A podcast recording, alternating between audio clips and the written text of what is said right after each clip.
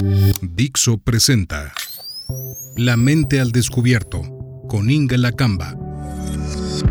Dixo is back. Curiosa, compleja. Así es la mente. Bienvenidos a La mente al descubierto con Inga Lacamba. El tema de los hijos siempre ocupa la mente de los que somos padres.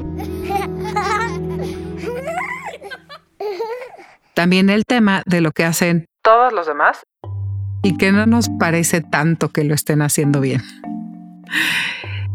Pero quizá estamos poco dispuestos a repasar lo que hacemos nosotros por el bien de nuestros hijos. Aquí, en La mente al descubierto, en el episodio anterior hablamos de los primeros cuatro puntos para echar a perder a tus hijos. Estás en el episodio 19, cómo echar a perder a tus hijos, parte 2. Te recuerdo los cuatro que comentamos el episodio anterior. 1. Hazles creer que son lo más importante del universo. 2.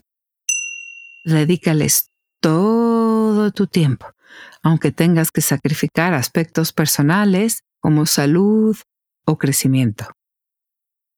3.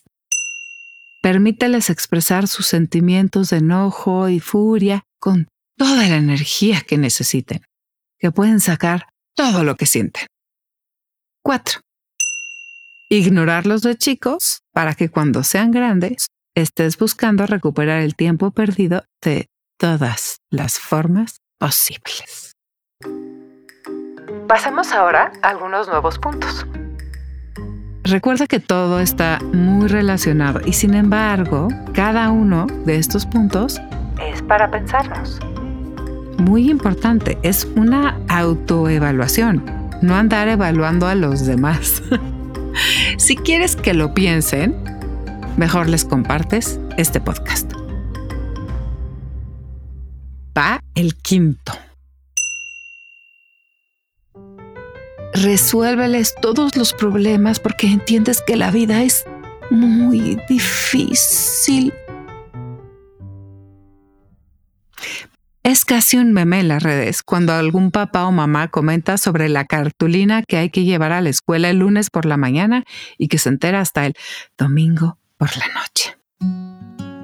En la mayoría de los casos, sí buscan conseguir dicho material para que el niño no se vea afectado.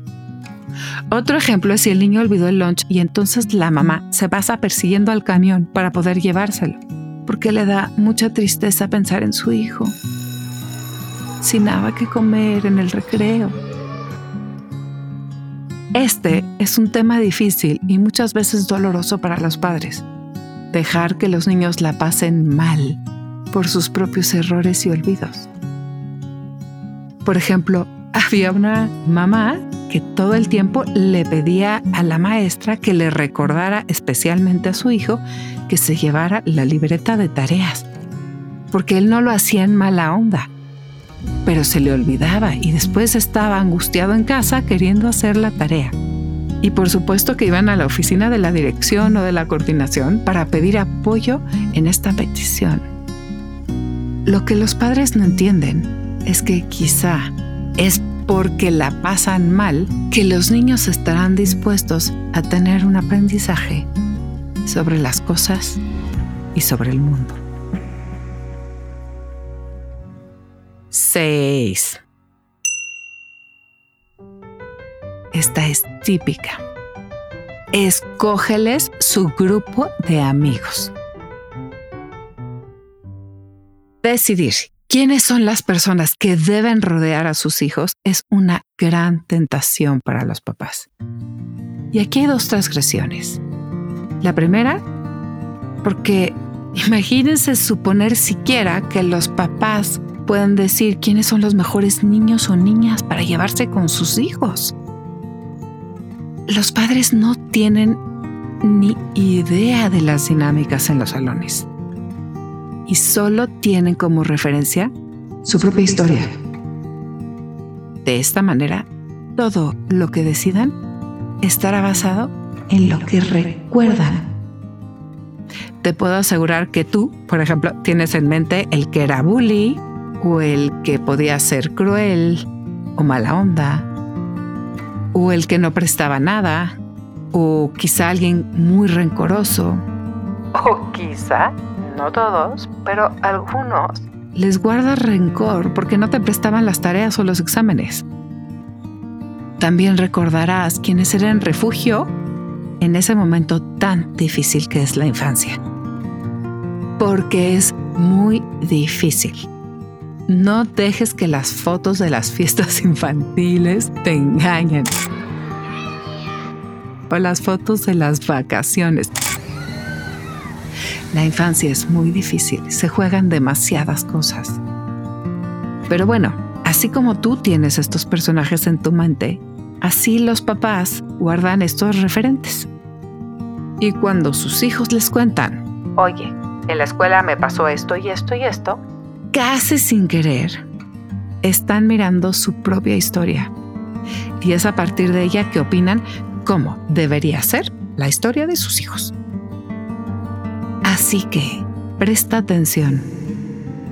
Escoger a los amigos de los hijos inevitablemente tendrá la carga de la emoción vivida para los padres, que como se sabe, nadie, nadie, nadie tiene la razón completa, ni la verdad.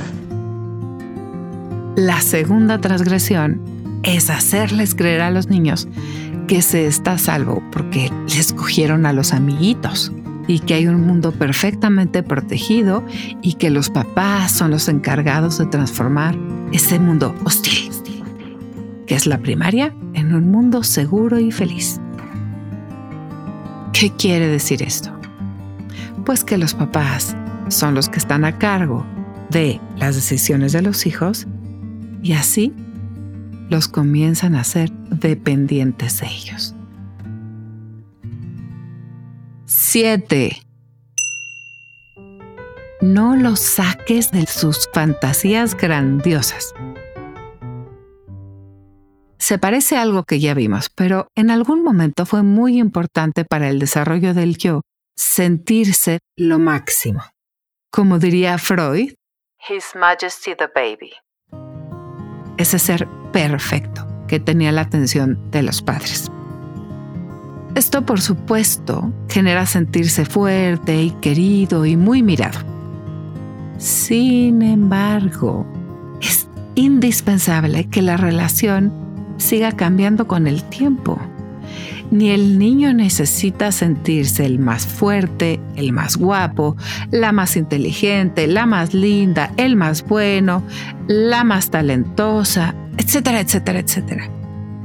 Cada familia tiene la tarea de desilusionarlos paulatinamente.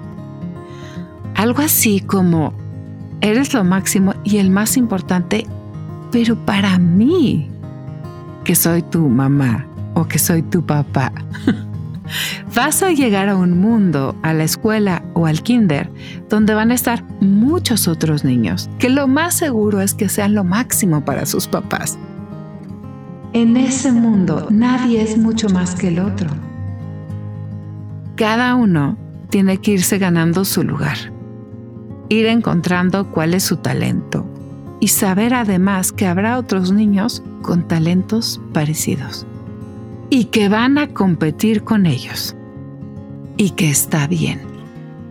Y que de eso se trata compartir, de poder ganarse un lugar en el mundo sin tener que eliminar a los demás en su personalidad, sus gustos o la atención que les prodigan los profesores.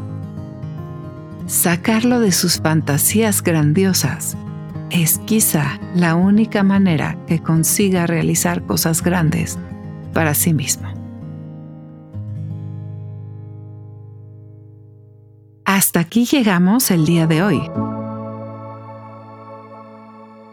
Te pregunto, ¿qué tan fácil te parece caer en estas trampas que te compartí el día de hoy? ¿Y qué tanto te reflejas tú, tu historia en eso que te está pasando con tus hijos.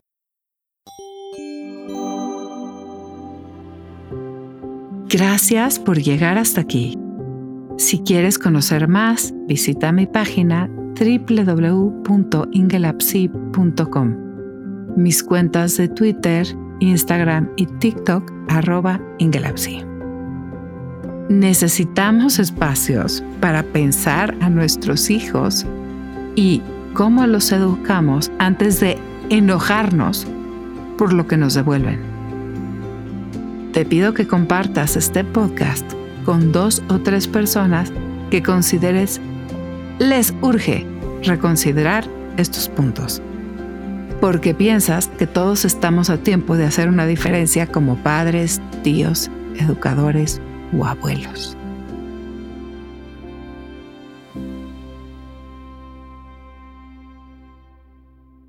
Has escuchado 10 maneras de echar a perder a tus hijos parte 2.